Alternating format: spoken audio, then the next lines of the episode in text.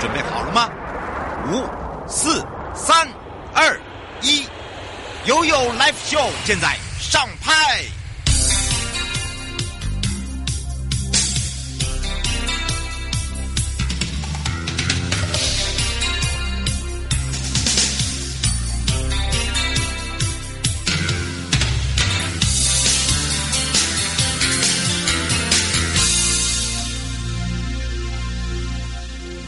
哇哦！再一次的回到了 You Live Show FM 零四点一正声广播电台，陪同大家。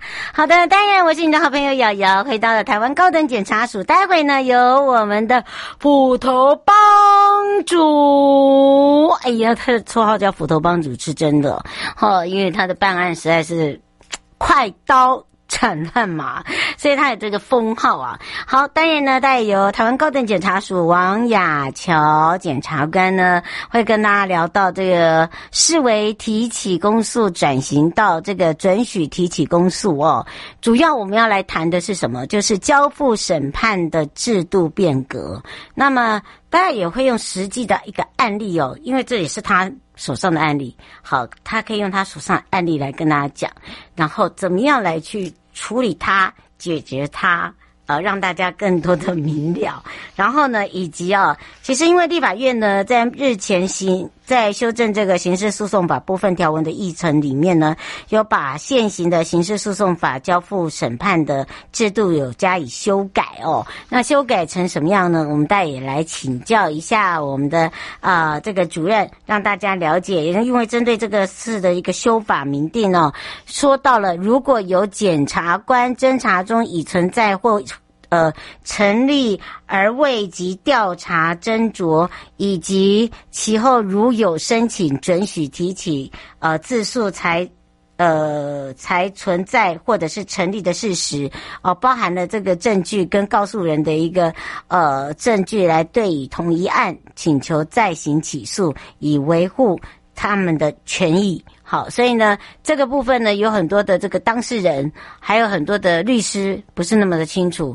那包含了检察官自己本身，因为像我们现在是在今天会来到的是二审的部分，当然就是由这个我们的斧头帮主哦，就是我们的这个主任来提供给大家，让大家比较清楚了解哦，这个整个的一个来龙去脉，以及用他自己的实际案例，他怎么样去做这样的一个判决，好，让大家也可以更多的了解。好，这样子呢。就有听有懂，不会有听没有懂了。好，待会回来告诉你了。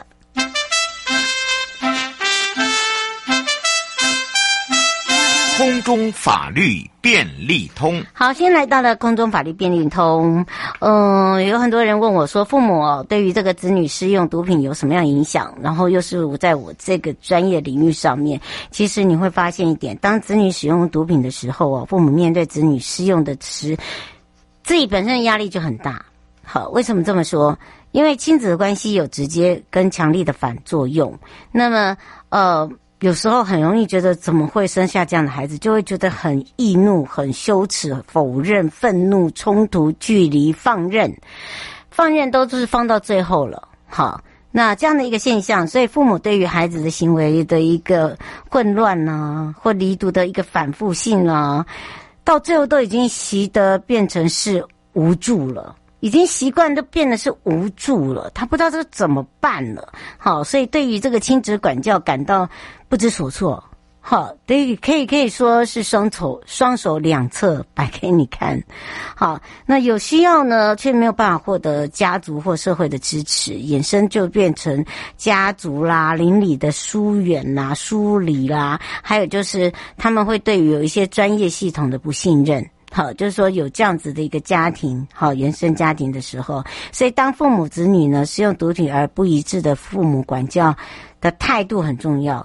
有时候那个模糊的行为，呃，期待，还有不当的管教方式，无力的行为监督，过度的惩罚，权力跟权威性的环境，包含了家庭的冲突，还甚至呢，呃，以这个亲子互动疏离感的等等，哦、第一个，你会从小会增加儿少再度使用毒品的一个危险性，而且还会更深化儿少用毒的一个行为。所以，这样的如果有这样子的一个心态，有这样的一个行动跟态度的同时的父母，麻烦，呃，其实有时候呢，可以先来到精神科，甚至呢来到了呃戒毒或者是戒酒呃这个对的专科，好这个科别来先面谈。基本上我们都是以保命为主了，所以呢不用去害怕说我现在来跟您求助，会不会我的孩子马上下一步就被抓？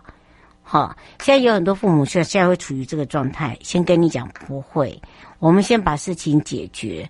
因为第一个，我们要来让大让你让我让我们了解，像你现在对于孩子他吸食的程度已经到哪里，或者是说，诶，他他到底吸食的是什么，或者是说他所做他的周边交友、他的学校的环境，包含他的学业、课业等等，我们要了解到。某一个程度，我们才有办法知道说下一步我们自己做父母该怎么做。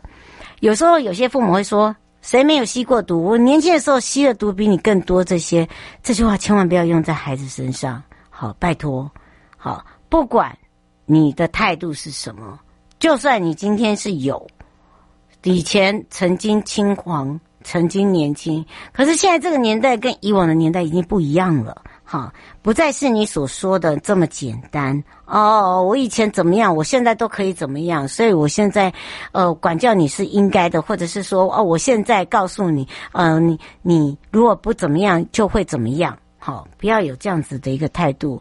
我们要去换另外一种模式。好，我们有一些厨艺的模式，我们有做一些教纲，好，是可以来协助你的。所以呢，请如果有这样的一个父母。或者你曾经年少轻狂过，你现在的孩子也处于这个状况的同时，就不要再用这个态度去对待现在的孩子的身上，因为这是对他来讲是没有用的。好，百分之两百送给你，好不好？好，那当然这个时候就是我告诉你求助的地点、求助的这个呃科目是什么。那我们先让。我们了解，那第二个，你也不用害怕说我们会因为你的告知而让你的孩子受伤，甚至让你的孩子被抓啊等等，这个都不会。好，因为基本上，既然我们有心要去做，我们就不会把它当做是好像你是自己来。好好检举自己的孩子一样，不要有这种想法，OK？好，现在我们刚才讲到的哈，待会我们会谈到的一个就是支付审判制度转型。哦，那当然呢，现行的这个刑讼刑事诉讼法的一个交付审判呢制度哦，这法院裁定准许时呢，就视为提起公诉。那长期呢以来就有违反所谓的检审分立跟控诉原则的争议。为了解决呢这个疑虑哦，所以维持对于检察官不起诉或者缓起诉处分的外部监督制度。那行政院呢也有召开所谓的院会，通过了司法函送了刑事诉讼法的部分条文，包含。含了呢，刑事诉讼法在司法的第七条、第二十条的一个修正草案里面呢，交付审判制度转型为准许提起自诉。那么相关的一个条文已经成为政务，已经由政务委员罗秉成委员完成审查。那么这个院会通过之后呢，院会就将会再送到立法院做审议。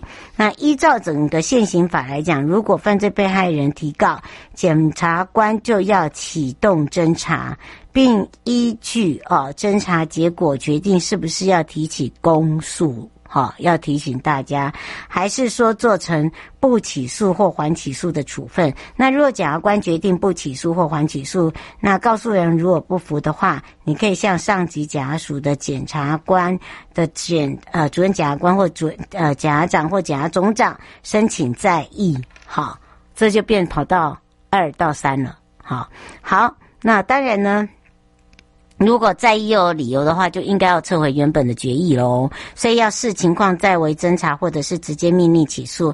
但如果说呃再议没有理由的话，就会驳回再议了哦。这个部分呢，也可以让大家了解。那交付审判呢，就是当再议被驳回的时候，告诉人依旧不服，向法院申请呃交付审判。那一旦法院裁定交付审判的话，这个案件就视级为公诉。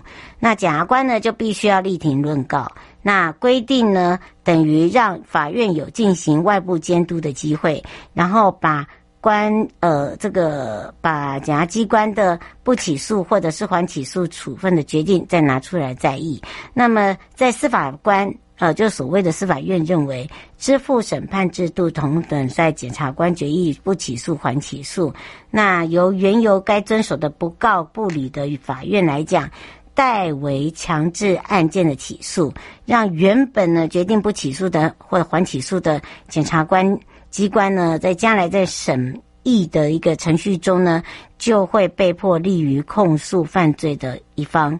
有可能呢违反了所所谓的审检分离，好，所以呢也会有一个控诉原则等刑事诉讼的基本道理，这也是让大家可以多加明明了哦。那有关于这个鉴定制度修建修修复的部分哦，明定的一个资格跟确保鉴定人的一个中立跟中中立性哦，就等于是说。中立跟公正性哦，来做一个鉴识的一个事项。那么相关的专业能力呢，并有资格呢接任这个义务的，所以不用担心。那么担任当事人呢，在审判中也可以呢自行委任你的鉴定人。好，不用我们指派也 OK 的。好，让大家维持一个叫做平等原则跟利于发现事实的原则了。这也是呃、让大家比较清楚，不会说，哎，我大概要讲什么哦，搞不清楚。好，不过现在已经知道了，我们斧斧头帮主要来了。好，大家看到他那个斧头一砍下去，就知道哇，这刀可大刀了。好，带回来告诉你喽。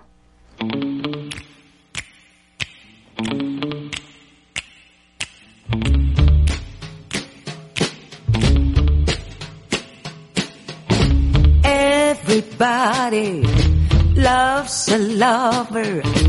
I'm a lover. Everybody loves me. anyhow. That's how I feel. Wow, I feel just like a party and I, I should worry. Not for nothing. Everybody loves me. Yes, they do. And I love.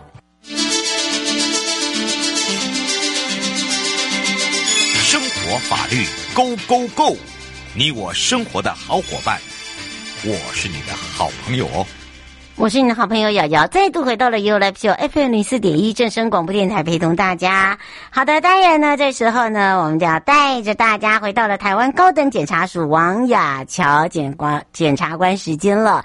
那么，让全省各地的好朋友、内地的朋友、收音机旁朋友跟网络上的朋友开放零二二三七二九二零，同步呢，在网络上的朋友有任何的问题，我们也来让我们的斧头帮主帮你解决了。所以，斧头帮主来了。今天呢，我们要赶快来让。王雅乔检察官也是我们的主任，赶快跟大家打个招呼，哈喽！主持人好，各位听众大家午安，大家好。哎呀，当大家听到你就说，威武，那个斧头要来砍人 啦！没有，哎，不过今天讲的这个真的是哦，一刀哦，这个见血，让大家呢用实力。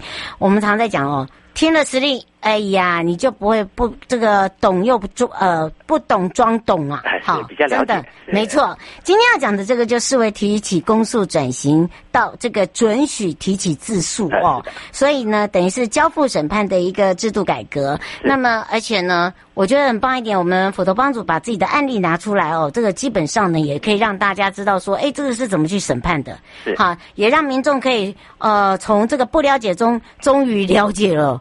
哦，不然的话，哈，这个好像听得懂又似懂非懂啊！啊，哎呀，然后当碰到事情的时候，就说没有啊，我就听过那个佛陀帮主说，哎呀，不是这样子讲。我们讲今天这个小明对这个小华哈，对不对？提出了这个伤害罪的形式告诉嘛。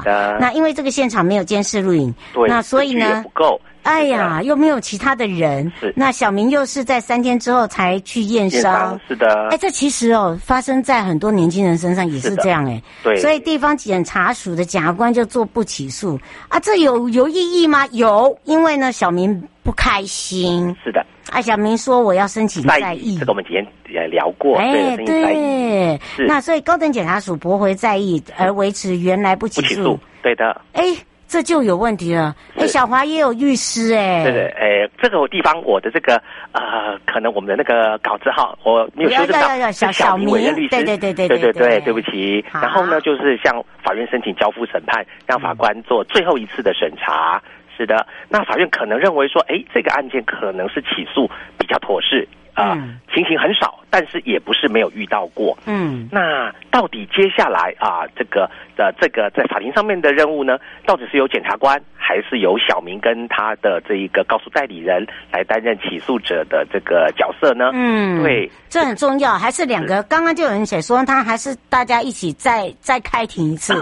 呃，是的，呃，在法法官通常在这个审查这个呃交付审判的时候，如果他认为这个案件应该要交付，呃，应该要。要进行审判的程序，嗯，那再按照以前的规定哈，那就是说视为提起公诉，对吗？对，视为提公诉，就是由检察官来担任法庭这个、嗯、呃攻击者哈的，嗯、或者是说这个其中的一方。嗯、但是一个问题是，检察官从头到尾啊，都认为这个案件不该起诉。对呀、啊，那所以，可是我马上就要转换我的呃心情跟立场，马上就要变成公诉人的角色，这其实是有一点点呃奇怪的。嗯。对，那再加上就是说，法官如果认为这个案件应该起诉了，那他未来会怎么审判呢？他会不会判无罪？那如果判无罪的话，那认为应该要提起公诉的是法官，判无罪的也是法官。法官那我觉得法官站在法庭上，我就觉得很冤枉，因为我从头到尾我就认为不应该起诉，所以我也做不起诉处分。嗯、上级检察机关也做了一个维持，好，就是驳回在意的这个呃一个处理，就等于是也是一样不起诉。对，所以。嗯所以，呃，以前我遇过这个状况。所以当，呃法官跟我说本件我们进行交付，准予交付审判，那请检察官陈述起诉要旨。我突然觉得，哎呀，糟糕，我的立场要突然要转变了，因为我从头到尾都认为这个案件证据不够，不应该起诉。嗯。可是我要怎么样立刻调整我的心情？这是很难很难，就好像有个电影叫变脸一样，立刻，对对对，我马上就要变成另外一个人。这其实是有一点啊、呃、矛盾的。嗯。对，所以立法院这一次在三读的时候，就把哎这个准这个。呃，我们准许哈这个呃交付审判的这个裁定哈，视为这个提起公诉，我们修正了，变成视为怎么样，已经提起。自诉就透过自诉的程序，让小明跟他的律师担任这一个呃诉讼当事人的角色，而不是检察官了，这样才不会立场啊、呃、有一点就是前后的矛盾这样子。嗯，是，而且参与的这个准许裁定的法官不得参与这个审判，对，对不对？对，因为这个法官他既然已经认为应该要起诉，他的心脏可能会比较偏向啊，可能会比较偏向有罪，对不对？嗯，那如果抱持这样的心情去审判的话。那可能这个审判就不是太公平了。Oh. 对，为了解决这个问题，所以准许啊这个呃交付审判的裁定，这个法官日后他就不能来处理后续的审判事宜了。嗯，就不能同一个人，是不是？对，他就要回避了。对。哦，刘先生说是，就等于是说，你不能同一个人去做两件事情对。对，就是呃，其实现在也是一样。如果说我们有一个案件在侦查中，这个法官他已经裁定把被告羁押起来，对不对？嗯。他已经先接触了这个呃这些的证据了，他心里有一有。有一定的看法了，那日后的审判原则上不能够再进行后续的审判，就不能由这个在侦查中裁定羁押的法官来来处理了。嗯、是，是呃，胡小姐说她自己以前担任过书记官，她说那这样的话，就呃等等于是你以后前面的侦查结果跟后续对不起来啊？对，就是会这样。呃，现在有些瞩目案件，因为会申请再议哈，或交付审判，基本上就是呃。加就是告诉人的立场跟检察官不一样嘛，嗯、对不对？那可是，在法庭上，如果检察官要视为自呃提起公诉，那我又要跟以前的看法跟立场完全又不一样，哇！我想这个是非常非常困难的，所以我们这次的修正就把这一个所谓的视为啊、呃、提起公诉改成啊、呃、就是变成自诉了这样子。嗯，是。他说，让你怎么样去改变这个自己的心态？还有就是你要写那个结案书，哎。啊，跟您报告，那就是在法庭上说，法官就说，那请检察官陈述起诉要旨。可是当时我心里是这是我我没有要起诉啊，这从头到尾是法 法官是你认为我们应该起诉，我们没有人认为要起诉。可是法律的规定是视为提起公诉，那我一定要讲一句话，我总不能说我没有要起诉，这样是不行的。于是我就说好吧，那我们所有的好我们的意见就如同法官您裁定的理由跟您的内容，我们就援引好了。那我想我也尽了我法律的职责，那我也避免掉这样尴尬。其实当时我就认为说这个法律应该是要修改啊，在。最近那呃上个月月底的时候，他进入了三读了，是非常好的，对，就避免掉这样呃矛盾的一个情形。嗯，是，所以哦，这个这位书记官，哎，我想这个以前担任这个书记官，应该就了解了，因为因为刚呃刚才我们这个主任有讲到哦，这因为他他他以前他把他之前的这个是以以前在公诉力挺的对对，对我亲身的经验嘛，真的是经验嘛。是，那这个案件在进行的过程也很好玩，因为。检察官要负责举证嘛？对呀、啊，因为你担任两个角色呢。对，可是我们所调查的资料都显示着被告是无辜或是不应该被起诉的。那所以我在法庭上要怎么样进行或举证呢？因为所有调查的资料都是很多部分都是对被告有利的。那我现在反过来要认为这些是对被告不利的，所以我的立场是有点。呃，有尴尬，然后我的呃也是很矛盾的。不过这个案件后来审理了一年多，到最后的结局，好、呃，就是因为拖了很久了，结果被告很不幸的也过世了。那所以、啊、那这个案件就呃就不了了之了，也没有最后的结果了。嗯、否则就可能会会产生一个呃法官他裁定要进行这个所谓的交付呃裁定准许交付审判，然后视为提起公诉，结果检察官很努力之后又被判无罪，那这可能那检察官又要负担这个。无罪的这个责任，所以所以这个还好，那个案件呃是很少见。不过后来就是被告死亡了，对，这个案件就呃拖了一一两年，进行了一两年，后来就结束了这样子。嗯，刘先生说这种案件多吗？呃，其实交付审判的状况，坦白讲，的确不是很多见。因为呃，你看我们的一个不起诉的处分，通常有经过呃原来的检察官调查，还有经过。上级检察官的把关，嗯，那能调查的、可以调查的，原则上都已经啊、呃，在不管在程序方面或在实体方面，都已经有双重的把关了。那原则上，这个案件在法呃经过法官会准许交付审判。这样的例子我必须说，呃，但我没有做过很精确的统计，但是真的不是很多这样子。嗯，是。我现在说，可不可以问一个比较跟这个没有关的，就是减轻的问题？就是现在诈骗这么多，这个这个应该是呃，从这个前端的这个、这个部分呢、啊，就是应该大家要把这个责任拿出来，而不是就是全部都丢给警察跟检察官吧？呃，跟各位报告一下，当然这个防堵诈骗 不仅是人人有责，然后那我。我觉得就是我们大家以同心协力，所以呢，呃，检察官立场就是我们希望结合所有的力量，不管从前端的管理、哦监督，对，然后以及呃各各式的这些工具的这个管理，还有我们呃所有的呃民众，我们的观念，好、这些都要一起来，这样才能够啊有效的杜绝，因为呃。把责任推卸，当然绝对不呃不是我们应该做的，但是唯有大家哈、哦、都把自己这个部分尽力的做好，我想才能够呃防防堵这个呃诈骗，因为现在的工具真的太好申请，也是太多了。是嗯，而且呢，真的是呃。嗯，我们要靠大家的努力啦。是，好，这个防堵防堵，这就就像今天我们今天讲的这个案件，你看后来才去做这样子的一个呃改变，对不对？是，那也也是不易啊，因为你要知道修法是非常非常不容易的，真的很难。是的，对，就像如果你现在要一个单位，就说，哎，这个电信，电信是谁负责的？谁谁谁谁？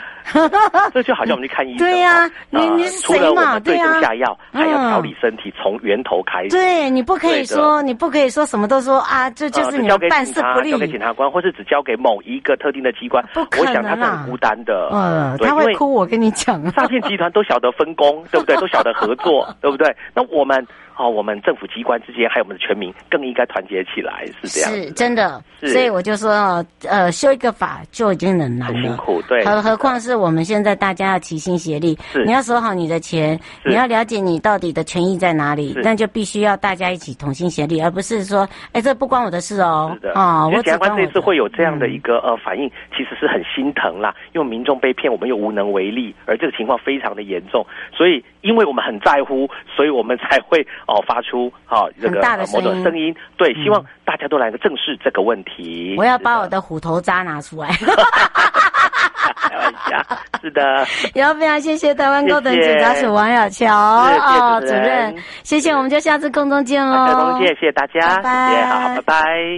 各位亲爱的朋友，离开的时候别忘了您随身携带的物品。台湾台北地方法院检察署关心您。